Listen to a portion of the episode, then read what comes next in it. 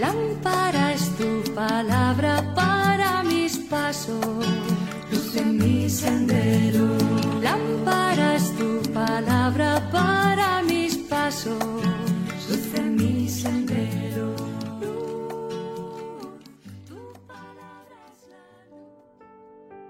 Del Evangelio según San Lucas capítulo 22 versículos del 14 al 20.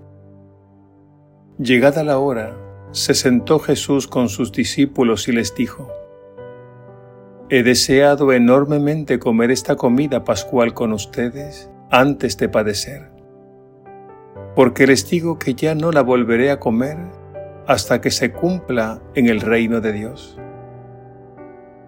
Y tomando una copa, dio gracias y dijo, Tomen y compartan entre ustedes porque les digo que no beberé desde ahora del fruto de la vid hasta que venga el reino de Dios.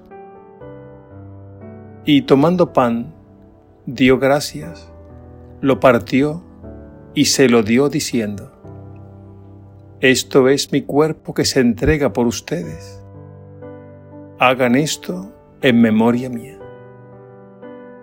Después de cenar, hizo lo mismo con la copa diciendo, esta copa es la nueva alianza sellada con mi sangre que se derrama por ustedes.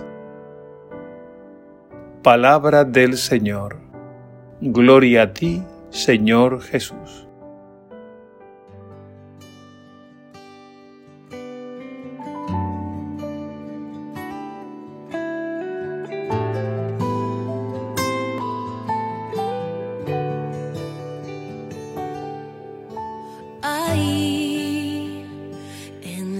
Eucaristía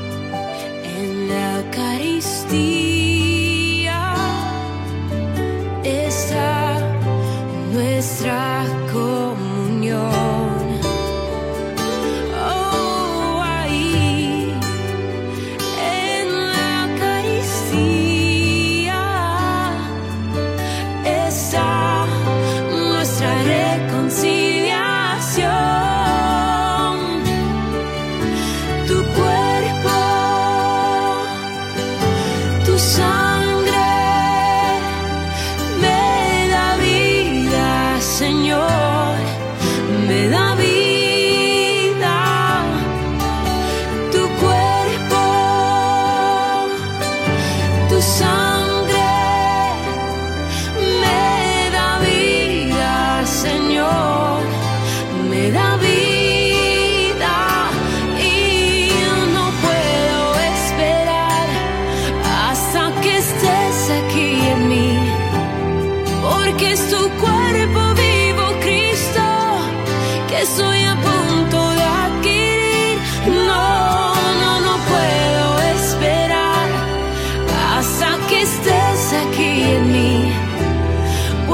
es el cáliz de tu sangre que me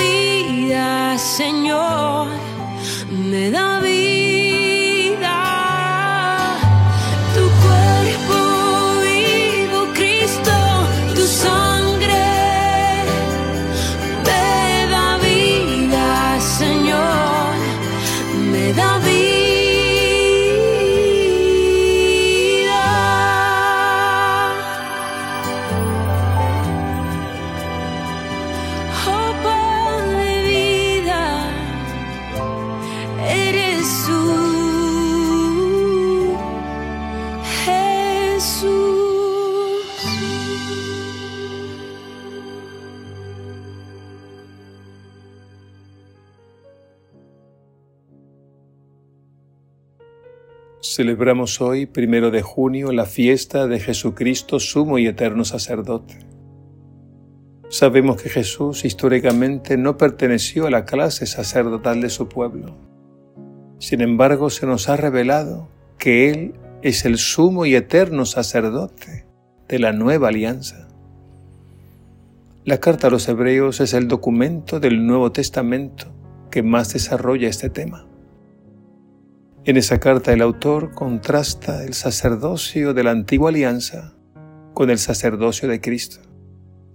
Y nos dice que los sacerdotes de la antigua alianza realizaban el culto a Dios ofreciendo sangre ajena, que tenían que ofrecer una y otra vez, primero por sus propios pecados y luego por los pecados del pueblo.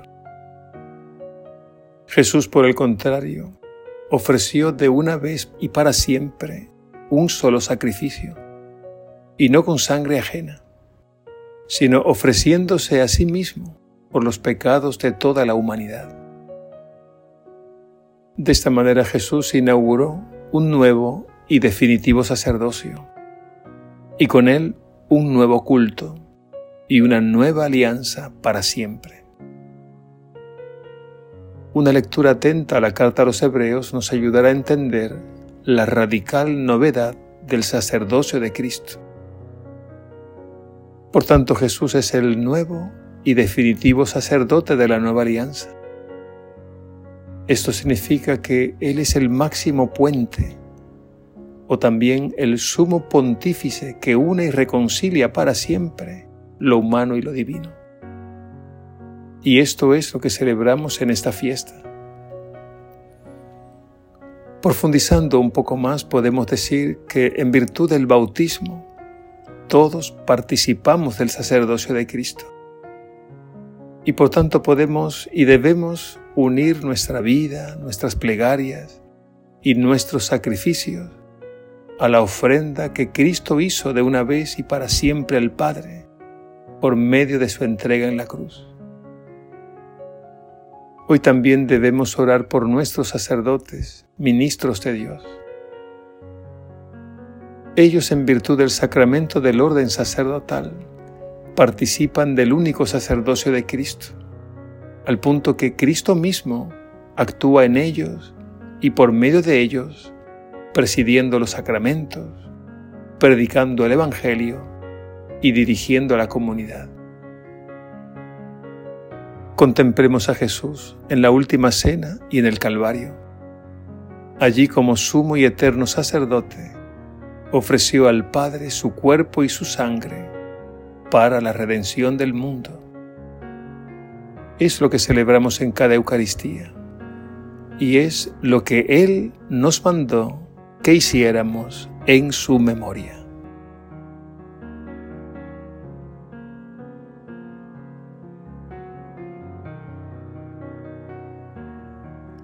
Dios y Padre nuestro, que para la salvación del género humano constituiste a tu Hijo Jesucristo, sumo y eterno sacerdote de la nueva alianza, concede a quienes Él eligió como ministros y dispensadores de sus misterios la gracia de ser fieles en el cumplimiento del ministerio recibido.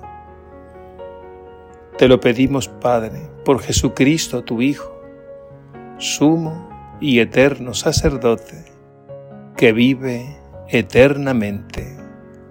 Amén.